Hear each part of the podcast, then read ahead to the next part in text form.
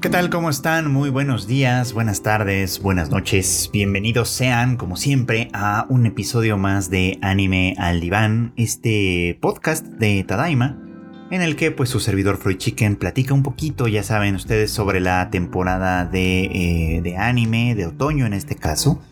Aunque en este episodio voy a transgredir un poquito eh, el, alcance o, la, naturaleza misma de este, de este podcast, ya lo he hecho antes, así que tampoco será tan raro, porque quiero hablarles de una serie live action, de una serie eh, live action que acaba de estrenarse hace un par de semanas en Netflix, que está pues que es de origen japonés por supuesto y que me parece interesante comentarla por algunos vínculos que tiene o que puede tener pues con el anime también. Estoy hablando de Japan Sings People of Hope, una pues una nueva serie que se está emitiendo en Japón a través de TBS y que a nuestro pues a nosotros está llegando a través de Netflix con eh, un ritmo de un episodio semanal. Yo ya tuve la oportunidad de ver los primeros dos episodios de esto y la verdad es que me pareció un producto bastante interesante desde algunos puntos de vista pues.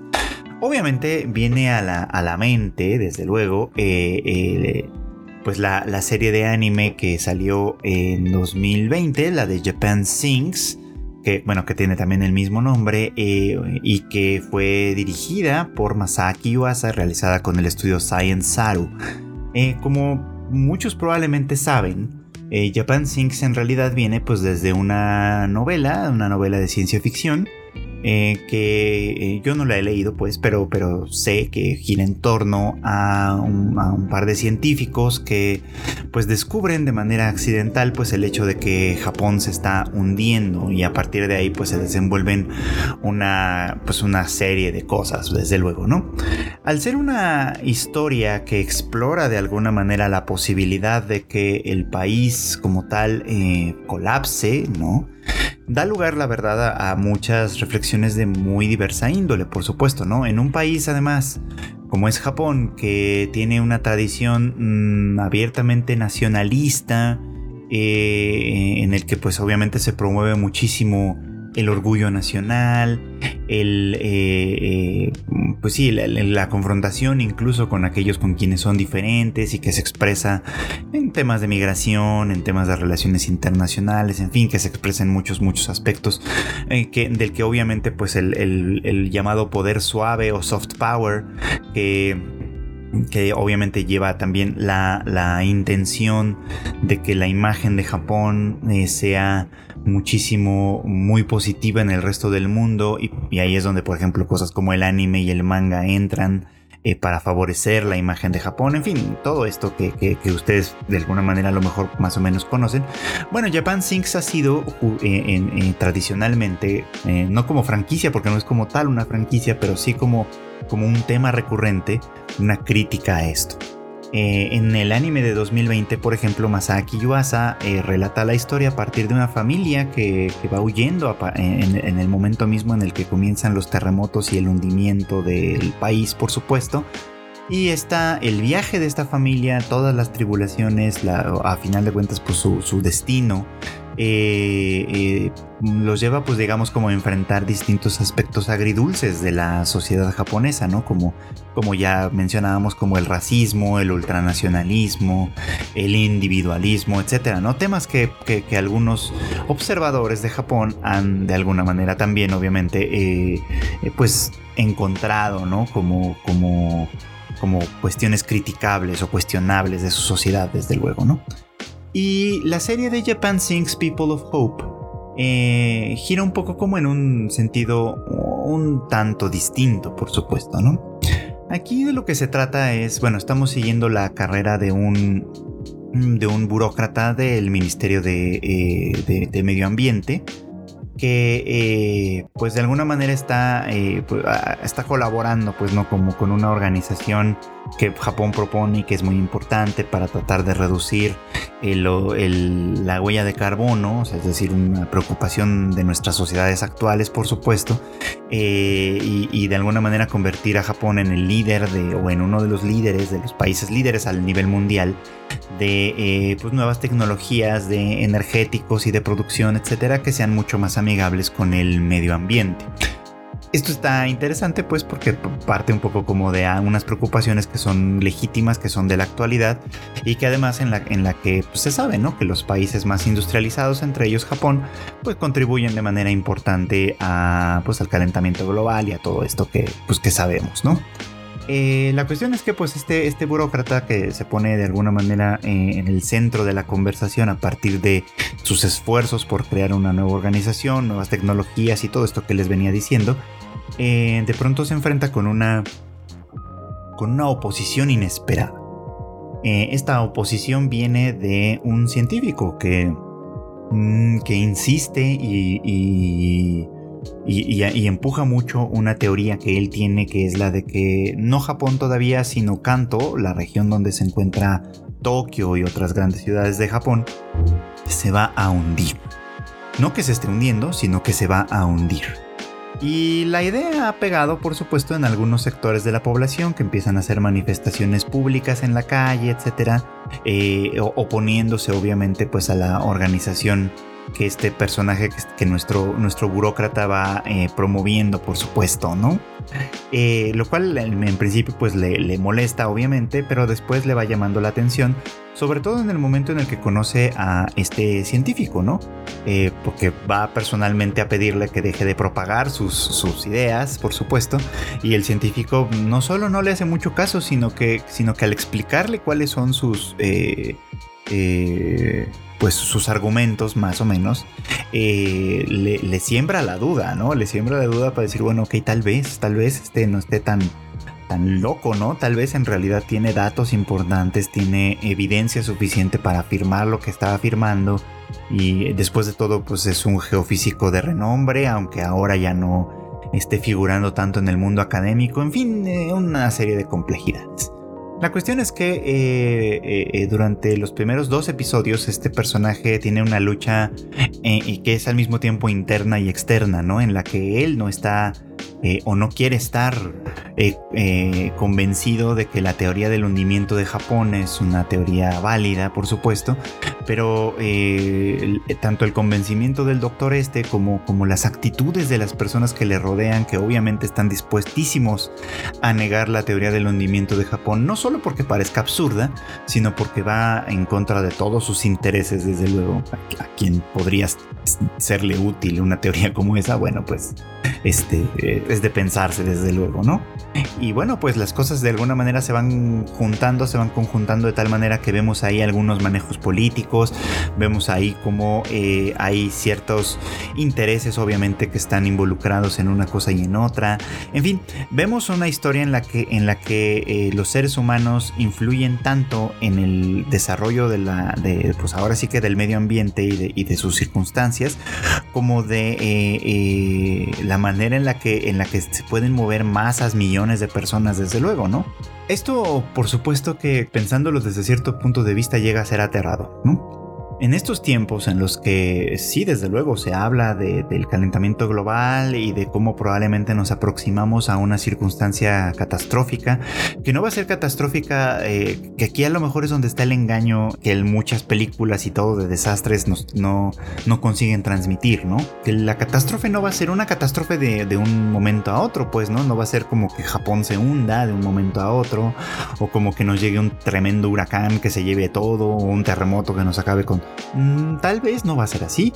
Tal vez la catástrofe que se nos avecina va a ser mucho más paulatina o más bien ya lo está haciendo y se manifiesta obviamente pues con la frecuencia y potencia de fenómenos naturales que sí, a los que sí estamos acostumbrados, ¿no? Como huracanes, ciclones, terremotos, etc. Eh, obviamente pues las temperaturas que cada vez son más calurosas, que duran más de los veranos o que en invierno estamos pasando por temporadas demasiado cálidas, en fin, o sea, esa clase de cosas que no parecen ser pues, tan graves porque en general podemos tolerarlas más o menos, pero que tienen efectos muy importantes en términos de inundaciones, por ejemplo, sequías, escasez de agua, cosas así, y obviamente nos ponen a pensar, bueno, ¿y qué estamos haciendo para remediar este asunto? Y si pensamos en que, en que las implicaciones económicas de intentar remediar el asunto probablemente son muchas y que por esa razón los gobiernos y los grandes empresarios obviamente van a ir en contra de cualquier cosa que, que, que pues ahora sí que contradiga sus intereses, pues la situación se vuelve aterradora. Y creo que Japan Sinks intenta, Japan Sinks People of Hope, por lo menos esta serie, intenta poner al menos al principio eh, eh, los puntos sobre, esa, sobre esas IES, pues. Eh, intenta demostrar hasta qué punto, por ejemplo, los seres humanos podemos ser negligentes aún teniendo la evidencia frente a nuestros ojos, aún teniendo la claridad frente, a, frente a nosotros, pues cómo podemos aferrarnos a mentiras porque no son mucho más convenientes. Y eso pues de ninguna manera eh, es esperanzador, vamos, ¿no? Pero bueno, pues aquí tenemos una serie muy muy interesante que recomiendo que sigan si les interesa el tema. y, obviamente pues es una, una aproximación muy muy diferente a la del anime de Masaaki Yuasa. Así que por ejemplo si a aquel no les gustó, esta puede ser que les guste más. Si a aquel les gustó, esta también puede ser que les guste porque al final de cuentas el tema es el mismo.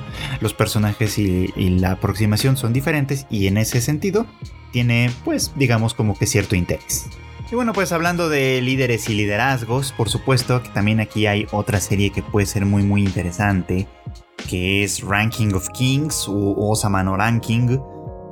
Una serie que pueden ver ustedes en Funimation, que está, eh, bueno, que recién yo acabo de ver apenas los primeros dos episodios. Y que pues a mí me pareció bastante, bastante interesante eh, eh, por, varios, por varias cosas, pues, ¿no? Eh, les voy a contar un poquito los pormenores de la trama y luego algunas cosas que he estado pensando al respecto, que tiene que ver con lo que decía, ¿no? Sobre el tema de los liderazgos. En el mundo de eh, Ranking of Kings hay un ranking, como su nombre literalmente lo indica, en el que, eh, eh, pues de alguna manera se, se, se, se pone en una lista a los reyes del mundo, ¿no? Quiénes son los mejores y obviamente quiénes son los peores y todo el mundo lo sabe pues. Eh, para que un rey obviamente sea bien calificado, pues el rey tiene que ser personalmente fuerte, tiene que tener una población pues en buen desarrollo por supuesto y un, estado económico eh, muy estable pues eh, en el que haya pues beneficios para la población desde luego y tiene que tener obviamente también pues una fuerza militar importante. Eh, más o menos como esas son algunas de las características que se toman en cuenta para este ranking de reyes. Y, nuestro protagonista es un príncipe, todavía no un rey, un príncipe llamado Boji, que pues es el heredero al trono de, de un cierto reino. Pero mm, no parece que las cosas vayan a ir en un buen sentido para él, digamos, ¿no? Es un chico que para empezar pues es sordo y eso hace que pues no pueda hablar como tal, ¿no?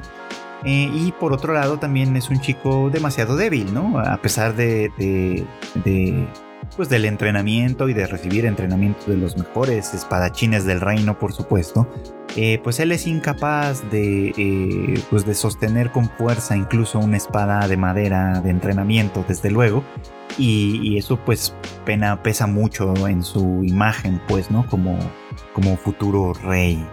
Eh, y bueno, pues este pequeño rey Boji, un día que anda de paseo por ahí, eh, se encuentra con una, pues con una criatura eh, llamada Kage, que es esto, pues que es como una sombra en el suelo. Es una, es una criatura peculiar, porque es como una sombra en el suelo que tiene dos ojos y una garrita y que por lo visto se dedica a robar, ¿no? Esa es la, es la manera en la que se gana la vida. Eh, y, al conocer a Boji, eh, primero pues habla con él y gana un poquito, para luego robarle, por supuesto, ¿no? Y le dice algo así como, bueno, dame todo lo que traes, que pues es algo de dinero y, sobre todo su ropa que es de, muy fina hechura, digamos. Y Boji se lo da de buena gana, este, con, con, con sonrisa y toda la cosa esto y, eso hace que cague, pues le, de pronto como que se ensañe con él y le diga, bueno, ok, este, vas a venir el día de mañana y vas a traer nuevas cosas y, para, para, que yo me las quede. Y, y Boji le hace caso, entonces todos los días sale eh, de, paseo vestido con, pues, con la ropa propia de un príncipe, desde luego, y regresa eh, pues casi desnudo, este, caminando por la calle, pues, ah, y, todo el mundo pues burlándose de él, ¿no? Porque nadie entiende exactamente qué fue lo que le pasó, qué fue lo que hizo, y probablemente lo asaltaron en, el campo, y, y, bueno, pues todos los días regresa haciendo pues este ridículo, desde luego, ¿no? Eh, esto pues es interesante, obviamente, este, este, este principio, pues, eh, porque nuestro pequeño rey, nuestro pequeño heredero más bien, que próximamente será rey en algún punto, eh, pues sí, evidente, da, las muestras claras para cualquiera que esté viéndolo desde fuera de que no es de ninguna manera alguien en quien se pueda confiar el rey. Ahora su padre, que es un gigante bastante fuerte, etcétera, parece estar eh, enfermo de gravedad, este, en, el sentido de que está en cama, su salud no se ve nada bien, y está preocupado pues porque su hijo y su heredero, que además viene de, pues, bueno, es el hijo que tuvo con quien fue su gran amor, la reina que pues también lamentablemente falleció eh, pues en el pasado, eh, pues lo deja en una situación muy muy complicada, ¿no? La nueva reina, la nueva esposa del rey, y el hijo que tuvo con ella, pues parecen muchísimo más capaces, bueno, sobre todo el hijo parece mucho más capaz de, ser quien eh, tome la corona y las responsabilidades del reino, por supuesto, pero pues la, ley no lo permite de esa manera, o al menos así se entiende, eh, y porque no es como tal una meritocracia en este caso, sino que pues Boye es el heredero simplemente porque es el primogénito.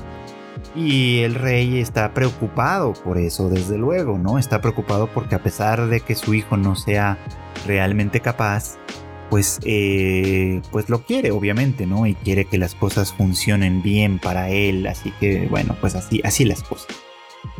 Eh, a Kage, que después de robarle a, Boji algunas veces, pues empieza a sentir cierta curiosidad y, y, por qué no decirlo, hasta cierto cariño por él después lo empieza a seguir, obviamente, ¿no? Para ver qué pasa después de que él lo asalta.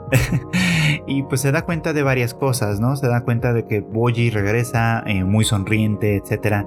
Eh, eh, atravesando el pueblo y el pueblo se ríe de él porque va regresando desnudo. Y eso no parece afectar a Boji en primer lugar porque va él caminando con la frente muy en alto y con una gran sonrisa. hasta que pues llega a su habitación y está solo y es entonces cuando Boji se permite llorar. Es, es, en ese momento cuando, cuando deja salir sus verdaderos sentimientos y como pues sí resiente el trato que recibe, eh, el, pues sí, las burlas, todo lo que, todo el desprecio, todo, todo eso, esa, esa clase de, de cosas que recibe simplemente por ser diferente. Sin embargo, a pesar de sus limitaciones, Boji tiene muy claro que él va a ser el próximo rey y tiene la aspiración a convertirse en un buen rey, de hecho, pese a todas las burlas que, recibe, por supuesto, ¿no? Por, por no poder garantizar esta circunstancia. Y bueno, pues eh, las circunstancias de Boji obviamente pues conmueven de alguna manera a Kage, quien a su vez eh, nos, nos, relata también su propia historia, ¿no? Kage pertenece a, lo, que llaman el clan de las sombras, lo cual es bastante lógico, pues dado que es como una especie de sombra en el suelo, que mm, tiene bastante habilidad para ocultarse en los rincones y sobre todo en la oscuridad, y que bueno, pues eso le, ha permitido hacer pues muchas, bueno, hacer la vida de, de ladrón que lleva en este momento, pues, ¿no? Pero su historia pues parece tener un inicio mucho más trágico, ¿no? El clan de las sombras en algún momento fue perseguido, con razón o sin ella, no lo sabremos bien todavía, pero bueno, el caso es que fue un clan perseguido y exterminado en términos generales. A Kage le toca ver pues, de alguna manera cómo es asesinada su, propia madre, eh, perseguido él mismo y abusado de alguna manera también, ¿no? por una persona que después lo refugia, pero que al final simplemente lo estaba utilizando y, aunque llegaron a tener una especie como de vínculo en la que pues él se sentía que tenía un lugar al cual pertenecer, después descubre que pues esto no necesariamente es tan así, obviamente, ¿no? Las cosas ahí son un poco complejas, obviamente, ¿no? Pues, pero eh, Kage tiene una experiencia muy, muy triste en la que eh, eh, pues el mundo en general es quien lo orilla a, hacer, a convertirse en un ladrón. O sea, en principio no es alguien malo, en principio es, este, incluso rechaza un poquito, ¿no? Como las actividades comerciales, por así decirlo, de la, eh, pues de, las sombras, ¿no? Del clan de las sombras, que básicamente es un clan asesino. Eh, y que se precia de alguna manera en hacerlo muy muy bien. Él al principio no está como muy convencido ni muy de acuerdo con eso, pero una vez que pierde a su madre, que pierde a toda su familia y que tiene que deambular por sí solo y sobrevivir por sí solo, pues el mundo de alguna manera lo va moldeando también, ¿no? Y eso es interesante porque lo he comentado en otros, eh, en otros episodios del podcast a propósito de otras series, ¿no? Eh, en muchas ocasiones el, el, mundo, la sociedad va moldeando también a ciertos individuos para que ocupen ciertas funciones, por así decirlo, ¿no? Ustedes dirán a lo mejor, ay, o sea, ¿cómo una sociedad puede, eh, digamos, como moldear a un individuo para que se convierta en un ladrón o para que se convierta en un asesino o etcétera? Bueno, en, en una sociedad casi nada sobra o, más bien yo diría, nada sobra, todo de alguna manera tiene una función ahí y lo que no la tiene en términos generales es excluido por completo, piénsenlo de esa manera. Hay minorías, por supuesto, hay mayorías, hay norma, hay antinorma, hay muchas cosas de ese estilo, pero todo eso de alguna manera es, eh, podría interpretarse como necesario para una sociedad como tal, ¿no? ¿Por qué, ¿Por qué digo esto? Bueno, porque, o sea, para que exista una norma necesita haber una transgresión a la norma. Ajá. O al menos para que podamos identificar que una norma es tal. Y eso ha existido siempre. Eh, eh, desde que existe, por ejemplo, el concepto de nosotros y ellos, ¿no? Existe, por supuesto, la norma, que somos nosotros. Piensen ustedes en nosotros, lo que sea, lo que, sea que eso signifique para ustedes. Y ellos, como los otros, los que son diferentes los que no tienen nada que ver con nosotros. Y en eso hay cantidad, cantidad de maneras en las que se puede ir configurando una sociedad, por ejemplo. Entonces, para que exista el bien, tiene que existir el mal, y por lo tanto, algunas personas son pues empujadas de una manera u otra a ocupar esas funciones, por supuesto. Alguien tiene que ser el malo para que exista el bien, alguien tiene que ser la sombra para que exista la luz, digamos, ¿no?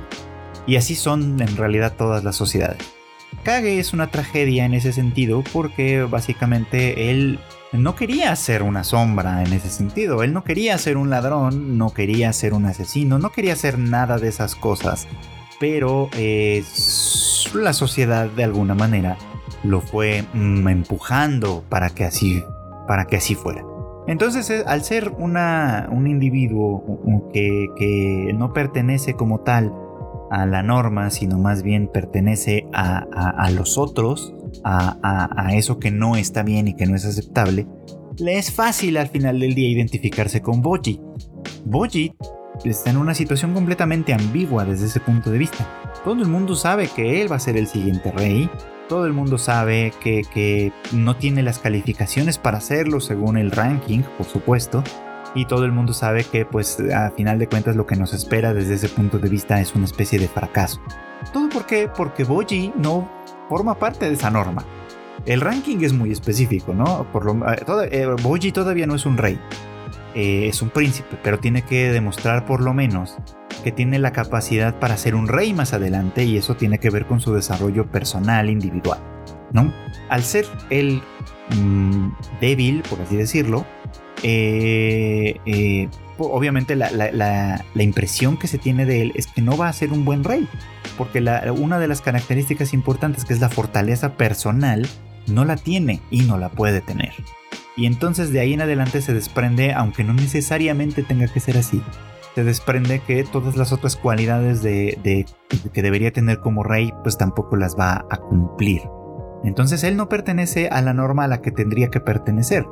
Si no fuera un príncipe, pues probablemente sería aceptable que fuera como es, ¿no? Si, si, si fuera, si perteneciera a una familia, no sé, de académicos o, de alguna otra cosa, por supuesto, de artesanos, yo qué sé.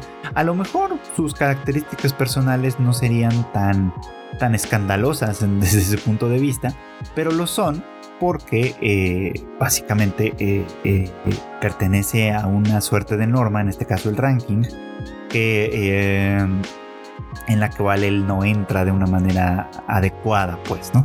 Entonces, mm, Kage y Boji tienen algunas cosas en común, tienen algunas cosas que los hermanan, pues desde cierto punto de vista, y eso hace que su alianza, aunque en principio pareciera antinatural, se convierta en algo que a un nivel íntimo y personal tiene todo el sentido del mundo este par de outsiders de alguna forma pues va a, cambiar las cosas, supongo yo, de una manera muy muy significativa y es algo que creo que vale muchísimo la pena o va a valer muchísimo la pena ver. Así que pues ahí está unas primeras impresiones de Ranking of Kings, una serie que sí les recomiendo la verdad y que yo creo que voy a seguir con mucho interés todo lo que resta de la temporada y la que sigue, porque además ya se anunció que esta va a ser de 24 capítulos si no estoy mal, así que vamos a tener eh, mucho que decir probablemente en las siguientes semanas de esta serie.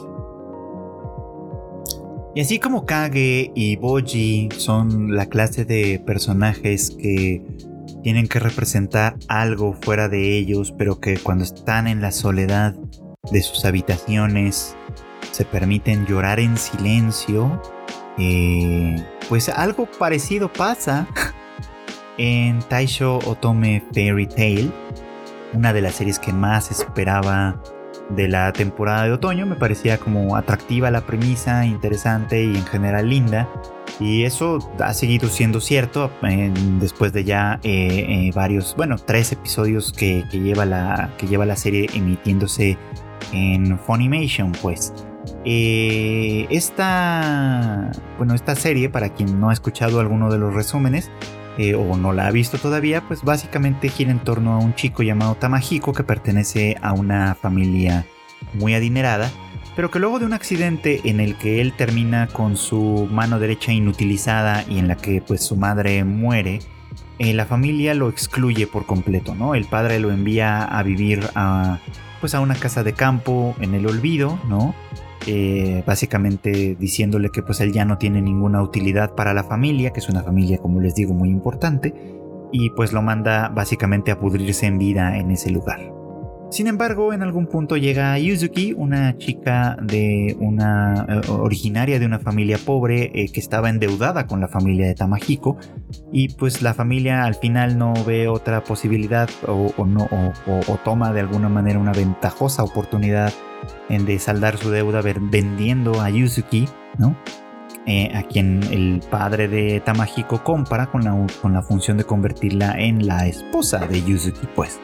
Eh, desde ahí obviamente tiene, eh, hay algunos, algunas implicaciones que son interesantes y que voy a comentar un poquito más adelante. Pero bueno, la relación entre Yuzuki y Tamahiko pues se desarrolla bien en términos generales. Yuzuki es una chica muy bien dispuesta, muy amigable, que sabe hacer un montón de cosas, por supuesto, y que, y que al darse cuenta de que Tamahiko es un, es un buen chico, pese a que eh, aparentemente está deprimido y todo, pues ella eh, eh, inmediatamente le toma cariño y, se, y se aboca por completo a su cuidado, ¿no? A convertirse pues en, la esposa en esos términos como tal, ¿no? Todavía no están casados y por lo tanto todavía no tienen una relación eh, que pase por el tema sexual, por así decirlo, pero este sí es este. Ya tienen esta relación amistosa, de cuidado, etcétera, que de alguna manera parece que los caracteriza, Ahora, aquí obviamente hay muchas cosas que van de la mano con el tema del poder y lo mencionábamos en otro momento de este podcast, en otro capítulo de este podcast, cuando, pues obviamente, pues en esa época era algo que sucedía, ¿no? Que, que, una familia pobre podía vender a sus hijas para saldar algunas deudas que se adquirían, eh, ya fuera mm, por las buenas o por las malas, ¿no? Muchas veces las deudas eran deudas de juego, ¿no? O, que, que, terminaban así como, pues más bien eran resultado del vicio de los padres, por ejemplo, ¿no? y las hijas pues terminaban siendo sirvientas casi esclavas eternizadas en una casa eh, pues de, gente adinerada o terminaban eh, pues básicamente trabajando también esclavizadas pues para los prostíbulos de Yoshiwara o de algunos de esos lugares de pues del distrito de entretenimiento. Vamos ahora que lo vamos a tener medio de moda con el regreso de Demon Slayer y además aprovechando que Demon Slayer y Taisho Otome Fairy Tail ocurren en teoría en la misma época histórica de Japón.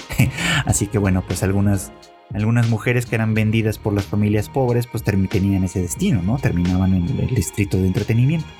A Yuzuki no le fue tan mal en ese sentido porque va a terminar siendo la esposa de un hombre, pues de un hombre bien, digamos, aunque, aunque medio abandonado, ¿no? Desde ahí obviamente pues hay ciertas implicaciones interesantes, ¿no? El, el padre le consigue una esposa a su hijo, una esposa que ni en sueños pensaría darle a ninguno de sus otros hijos, porque pues es una chica que viene de baja clase, por supuesto, ¿no? Y al ser una familia principal, una familia importante, los matrimonios también tienen que ser en esos términos, ¿no? Tienen que conseguir, obviamente, matrimonios ventajosos desde el punto de vista social y económico. Ahora, eh, pues aquí ya tenemos, también, se nos ha presentado a un personaje nuevo, el personaje de Tamako, la hija, pues la, hija menor de la familia, la hermana menor de Tamahiko, que eh, llega a la casa eh, pues con aires de mucha grandeza y de mucha, eh, pues sí, y de mucha arrogancia, digamos, ¿no? A imponerse, a imponerle su existencia tanto a Tamahiko como a Yuzuki, siendo pues bastante cruel con las cosas que dice y con las cosas que hace, por supuesto. Eh, Tamahiko recuerda a Tamako como la más inteligente de la familia, pues, ¿no? Como una chica brillante y brutal de pronto, ¿no? A quien parece no importarle pasarle por encima a la gente, pues, ¿no? Para conseguir lo que ella desea. Eh, Yuzuki, como es su naturaleza, inmediatamente le ofrece su amistad y, su cariño y su cuidado, cosa que Tamako rechaza en primera instancia, porque obviamente siente que no puede rebajarse a sí misma, ¿no? a tener esa clase de vínculos, pues. Sin embargo, muy pronto vamos conociendo también a, Tamako. Creo que esta serie además va a ir muy rápido en ese sentido de mostrarnos a los personajes de manera muy muy rápida para que las cosas puedan seguir sucediendo. Y vamos enterándonos que así como Boji y, Kage de Ranking of Kings, Tamako es una chica que está acostumbrada a llorar eh, en silencio, pues. Eh, con un padre tan duro que, que bueno, que como ya hemos visto, ha logrado, ha tomado decisiones en torno a sus hijos y a su familia de una manera muy, muy radical de pronto, ¿no? Eh, Tamako nunca pudo eh, socializar de manera adecuada en la academia la que, a la que asistía. Eh, las demás chicas la resentían y la recelaban y de alguna manera también eh, pues, pues hablaban solo hablaban mal de ella. Y ella pues como un mecanismo de defensa hasta cierto punto natural y lógico en su eh, pues pues básicamente en su sistema opta por no por no reaccionar no por no por no eh, por no darles juego, pues, ¿no? Por, seguir, por endurecerse todavía más, por aparentar todavía mucha mayor dignidad y fortaleza, pues, ¿no? Reforzando así un sistema que en realidad, pues, la lastima, ¿no? Hay, que decirlo de esa manera, un sistema que al final de cuentas solo la lastima. Y bueno, pues, eh, eh, estando en casa de Tamahiko y Yuzuki, Tamako en algún momento pues enfrenta uno de sus principales miedos, ¿no? Que es una tormenta eléctrica. Eh, que además pues a diferencia de como puede suceder en las ciudades donde a veces el, eh, los relámpagos pues se amortiguan un poco no entre los edificios y lo que sea eh, pues en el campo no hay tal cosa no entonces todo esto esto suena con, toda la fortaleza de la naturaleza que de pronto algunos olvidamos desde luego y, y, ahí es donde las cosas resultan pues este, muy aterradoras para ella y muy vergonzosas pues y a pesar de todo, a pesar de, estar mostrando sus debilidades y que en su experiencia, en la experiencia de Tamako, mostrar las debilidades básicamente se convierte en una invitación a, la, violencia, es decir, que otras personas abusen de esas debilidades desde luego, Yuzuki hace todo lo contrario. Le muestra eh, un lado mucho más amable, un lado mucho más comprensivo, y básicamente así es como se la gana y se convierte también en su amiga. Eh, y así me da la impresión de que Yuzuki va a ir ganándose poco a poco y paulatinamente el afecto de distintas personas que van a cruzarse con ella, porque su naturaleza, su buena índole, etcétera, son por supuesto sumamente eh, refrescantes, ¿no? Para una familia, para individuos que están demasiado acostumbrados a representar un papel más que a ser eh, personas de verdad. Vamos a ponerlo pues en esos términos. Y pues eso es de alguna manera uno de los elementos interesantes que nos está ofreciendo esta serie. Que, insisto, insisto, a mí me, me atraía desde el principio y que la verdad estoy disfrutando mucho ver semana con semana.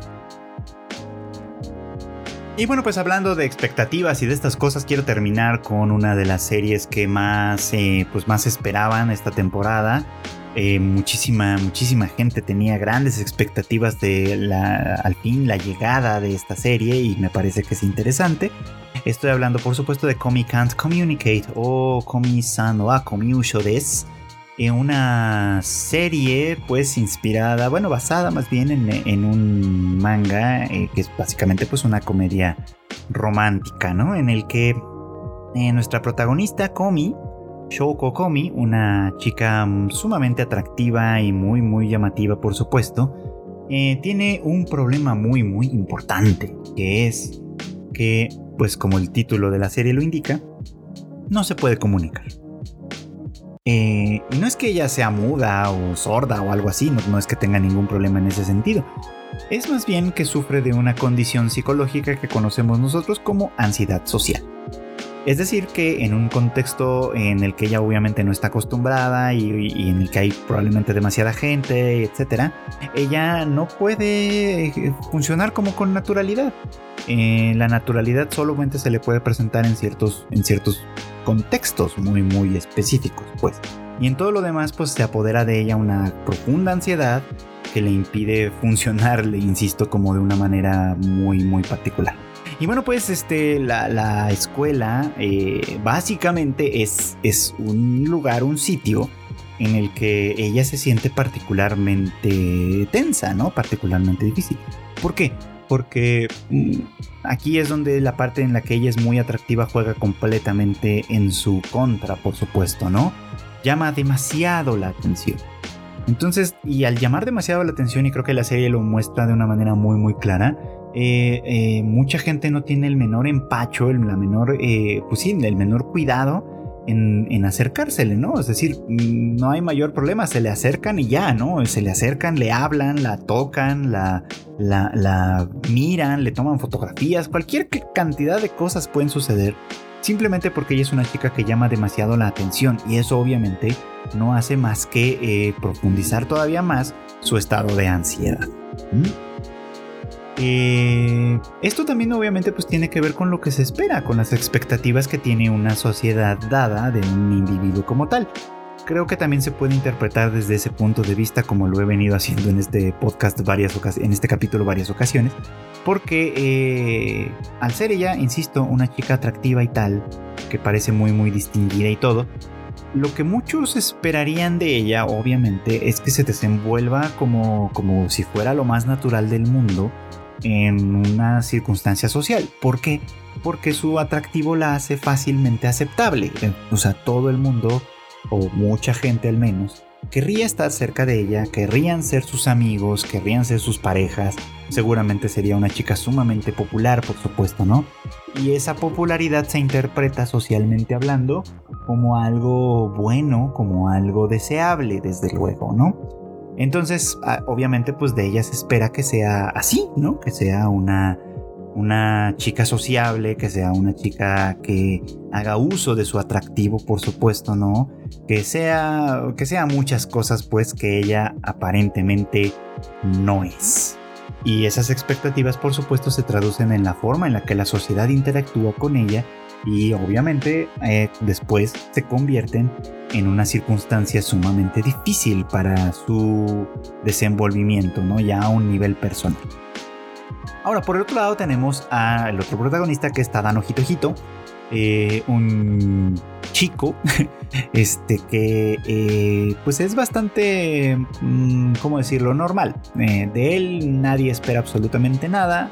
Eh, no sobresale de ninguna forma, es un chico común y corriente, etcétera, que además pues en algunas ocasiones de su vida pareciera que ha tratado de ser como más este cool, pero sin lograrlo realmente porque este pues a final de cuentas es un chico por demás ordinario, ¿no? En, muchos sentidos. Entonces, pues aquí, este, eh, él obviamente, pues al conocer a, a Komi, eh, trata de acercarse a ella de una manera muy, pues muy normal, creo yo, pues, ¿no? Él, pensando desde su propia perspectiva de, lo que es normal, lo que es este, eh, lo que todo el mundo acepta, pues, ¿no? Eh, él intenta acercársele, obviamente, pues, y, y, ve, obviamente, que ella también tiene reacciones que no son precisamente las más normales, pues. Eh, obviamente no deja de llamarle la atención. para su fortuna, de alguna manera se termina sentado junto a ella en, clase. Entonces, pues tiene oportunidad de alguna manera también de entrar en contacto eh, con ella. Y aquí el contacto que ellos tienen es algo muy significativo y lindo, hay que decir, ¿no? Eh, él eh, la descubre, pues, ¿no? Después de que él se queda dormido y, no. Y, por ese, y por esa razón, pues no va a la clase de gimnasia o de deportes, como la llamamos en México. Comi se queda también en el salón y, es así como ambos empiezan a, conversar, pero de una manera muy, eh, pues muy sui generis. Ella no se siente cómoda hablando con extraños. Y él, aunque sea una sola persona, sigue siendo un extraño. De tal manera que eh, ella le comunica su, eh, pues lo que piensa a partir, a partir de escribirle.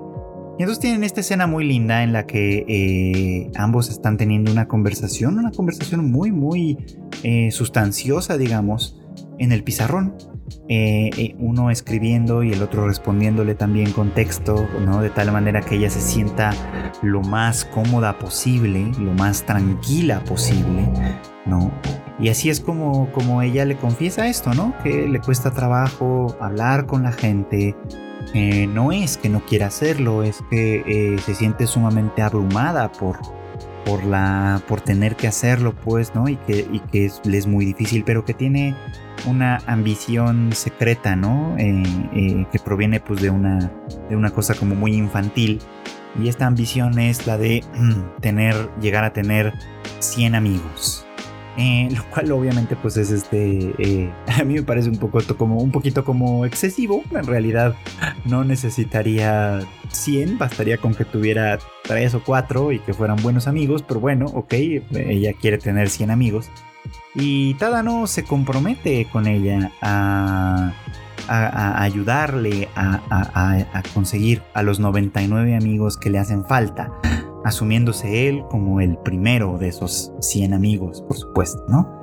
La escena es muy linda, eh, creo que eh, el anime logra transmitirnos muy muy bien eh, la conversación que ellos tienen, lo íntima que es esta escena en la que los dos pueden conversar a través de, pues a través de los textos, por supuesto, ¿no?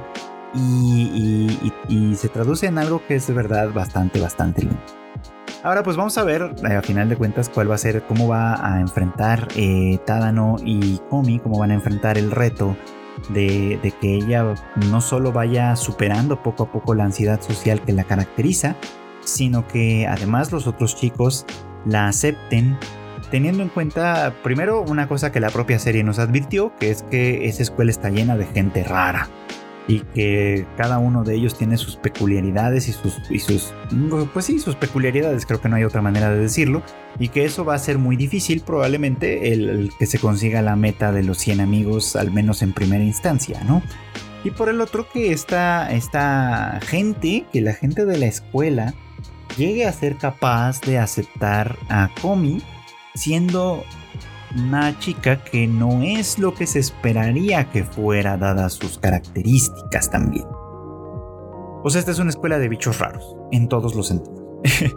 y que se conjunten, pues obviamente va a tener ciertas dificultades, o por supuesto, seguramente la serie va a girar bastante en términos cómicos y románticos al mismo tiempo.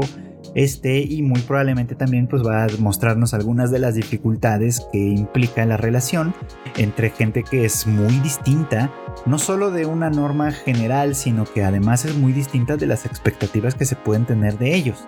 O sea, Mm, repito esta parte, ¿no? O sea, creo que una chica como Komi eh, despierta ciertas expectativas naturalmente, ¿no? De comportamiento, de forma de ser, de intereses, etc. Y cuando una persona con esas características no las... Eh, no las muestra o no las demuestra porque no, al final del día no le representan, eh, pues ahí tenemos algunas inquietudes o algunas dificultades, pues, ¿no? O sea, dificultades en términos de que esas expectativas sociales no se cumplen.